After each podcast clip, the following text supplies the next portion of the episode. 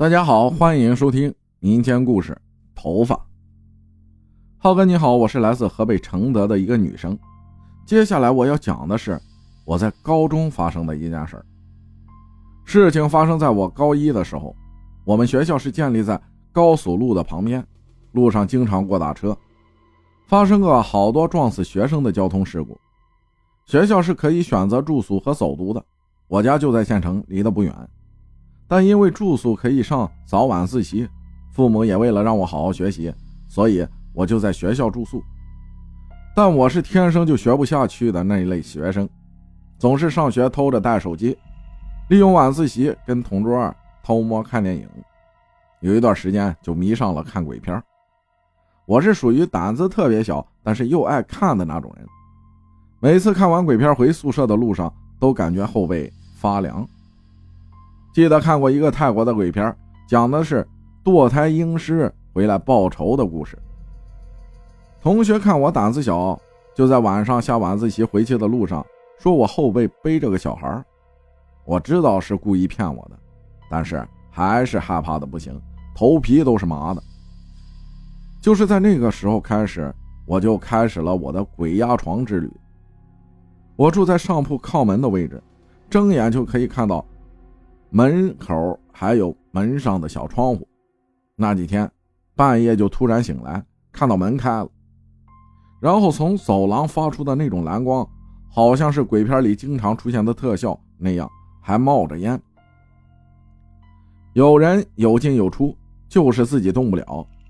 但慢慢的过几天就发展到被触碰身体。印象深刻的是，有一天同样也是半夜醒来。感觉我床一晃一晃的，那种感觉很熟悉，就是有人踩着梯子抓着扶手上床的感觉。梯子在我脚的那个方向，我还是同样睁着眼睛动不了，我就睁大眼睛看着，努力控制着动胳膊动腿，就是动不了。然后就感觉一个屁股坐在了我脚边，然后用手开始从下往上的摸我的腿和胳膊，然后是脸和头发。我吓得闭着眼睛也不敢睁开，后来是怎么睡着的，我就不太记得了。第二天醒了，我就告诉我走读的好朋友，我真的是很害怕，我已经连着好几个晚上鬼压床了，每天白天精神特别不好，总是上课睡觉哈欠连天，然后跟老师请假回去住了几个晚上，把这件事跟我妈说了。我妈说是因为我太胆小，被吓到了，给我准备了一把水果刀，告诉我不要再看鬼片了。本来是要带菜刀的，但是学校隔三差五的就查管制刀具，所以就带了一把小小的水果刀，用纸包着，嘱咐我放在床铺下边，注意一定要刀尖朝外。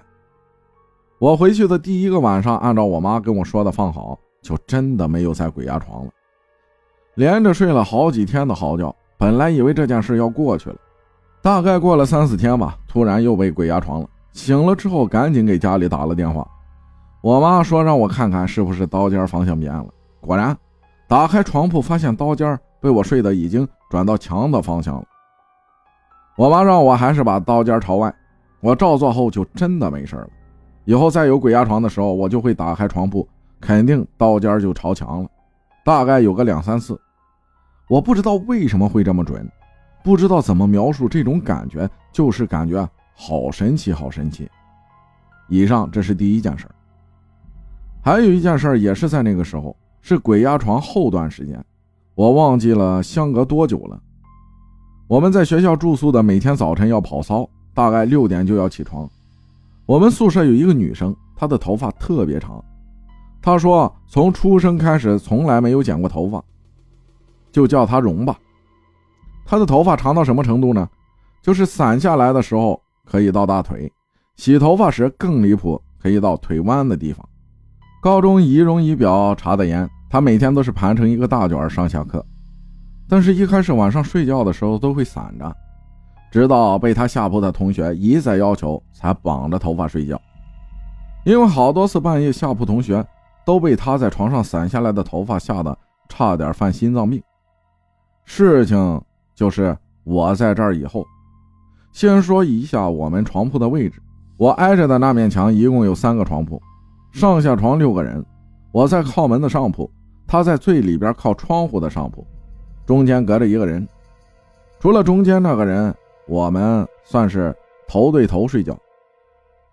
有一天早晨，大概五点左右，我被尿憋醒了，迷迷糊糊的睁开眼睛，趴在床上，揉眼睛缓一下，准备下床去厕所，然后抬头就看到荣背对着我，穿着一个粉色睡衣在床上坐着，头发散着，盖满了整个后背，一动不动。我看了大概有十秒钟。本来以为他也是要去厕所的，但是他没有动弹一下。我看不到他的脸，只能看到满后背的头发和隐约肩膀露出来的粉色睡衣。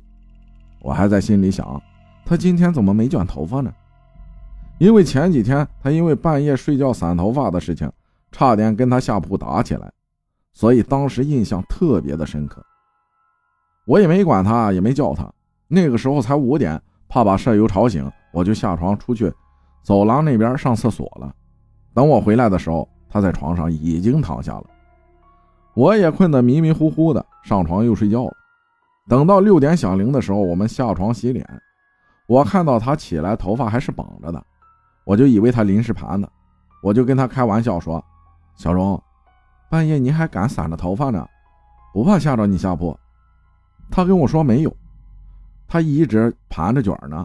睡觉之前绑了三根皮筋，把头发都给缠一块了，烦死了，拆都拆不开。边说还边解头发。我说你早晨去厕所没？他说没有。从昨晚一觉睡到这会儿，我感觉我头皮一下就炸了。不过我没说早晨看见他的事情，我怕吓到舍友。我把事情都跟我走读要好的朋友说了，说的时候我都打哆嗦。那我早晨看见的是谁呢？散着头发，那么长的头发，在他床上的是谁呢？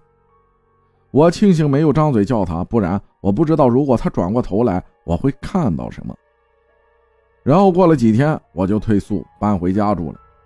舍友问我为什么搬走，我跟他们说我总是鬼压床睡不好，没有提头发那件事再之后就是听原来宿舍里人说，我走了之后，他们其中有人总是听到半夜有人敲门、敲窗。敲墙的声音，还有半夜有人擦擦擦走路的声音。再之后我就不清楚了。故事到这儿就结束了。